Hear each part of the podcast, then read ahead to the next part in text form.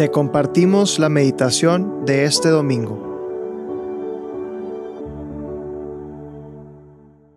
En el nombre del Padre, del Hijo, del Espíritu Santo. Amén. Ven Espíritu Santo, llena los corazones de tus fieles y enciende en ellos el fuego de tu amor.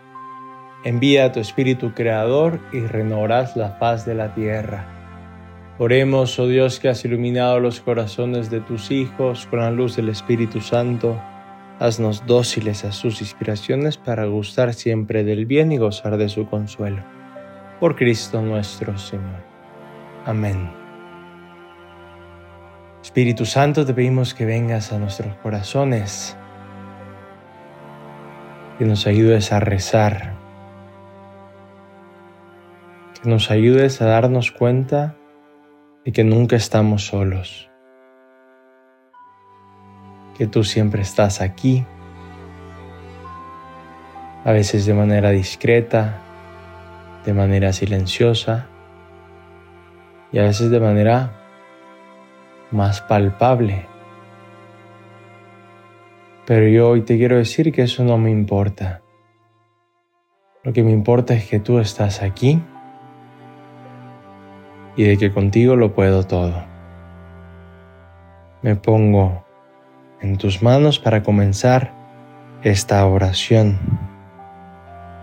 El día de hoy, domingo 10 de septiembre, vamos a leer el Santo Evangelio según San Mateo, capítulo 18, versículos del 15 al 20. Mateo 18, 15 al 20. En aquel tiempo Jesús dijo a sus discípulos, Si tu hermano comete un pecado, ve y amonéstalo a solas. Si te escucha, habrás salvado a tu hermano. Si no te hace caso, hazte acompañar de una o dos personas, para que todo lo que se diga conste por boca de dos o tres testigos. Pero si ni así te hace caso, díselo a la comunidad y si ni a la comunidad le hace caso, apártate de él, como de un pagano o de un publicano. Yo les aseguro que todo lo que aten en la tierra quedará atado en el cielo, y todo lo que desaten en la tierra quedará desatado en el cielo. Yo les aseguro también que si dos de ustedes se ponen de acuerdo para pedir algo, sea lo que fuere, mi Padre Celestial se lo concederá pues donde dos o tres se reúnen en mi nombre, ahí estoy yo en medio de ellos. Palabra del Señor. Gloria a ti, Señor Jesús. Un evangelio muy hermoso y, vemos que tiene como tres momentos que Jesús nos quiere enseñar, Jesús nos quiere em, pues ir ahondando en nuestro corazón. El primer momento habla de la corrección fraterna. Cuando estaba leyendo el Evangelio, me acordaba de lo incómodo que es decirle a alguien ¿no? que, tiene, que se le quedó algo entre los dientes.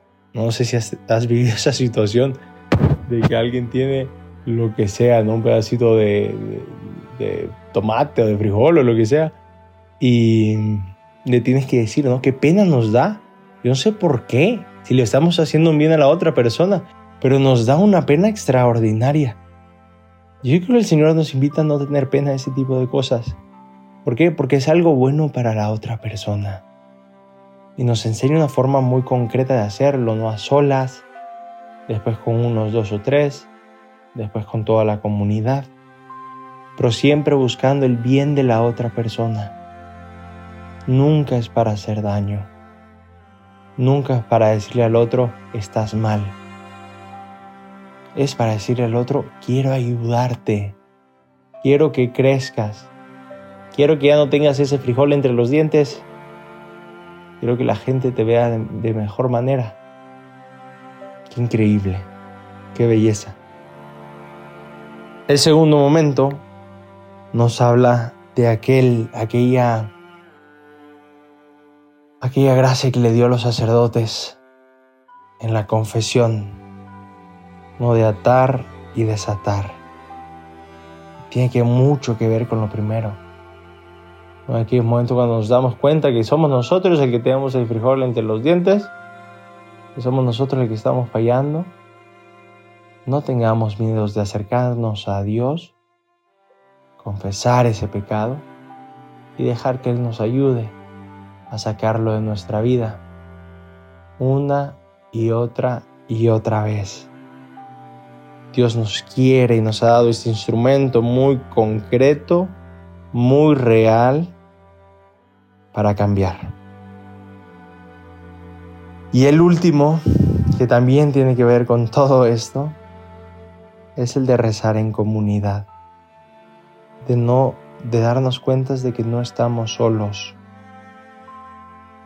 de que podemos pedirle y Dios quiere que le pidamos cosas, no solo sino en comunidad. Donde dos o tres se reúnen en mi nombre, ahí estoy yo en medio de ellos. Qué promesa más grande, más hermosa de saber que Jesús está aquí con nosotros. Y qué pena nos da decirle a la gente, oye, rezamos juntos. Oye, pidamos por esto hagámoslo. Hoy es un día para quitarse la pena. Quitarse la pena de decirle a otro que le quieres ayudar. Quitarse la pena de ir a confesar nuestros pecados. Y quitarse la pena de ir a rezar con alguien más.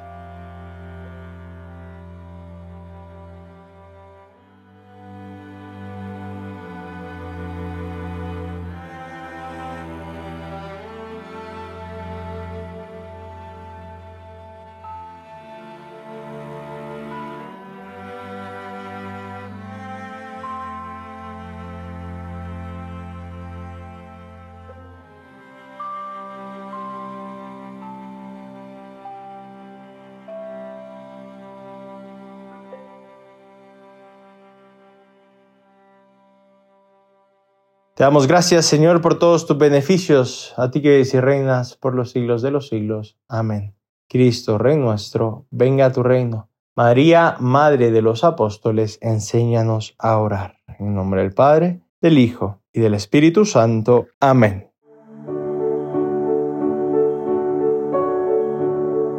Te invitamos a quedarte en oración y que escuches lo que Dios tiene preparado para ti el día de hoy. Nos escuchamos mañana.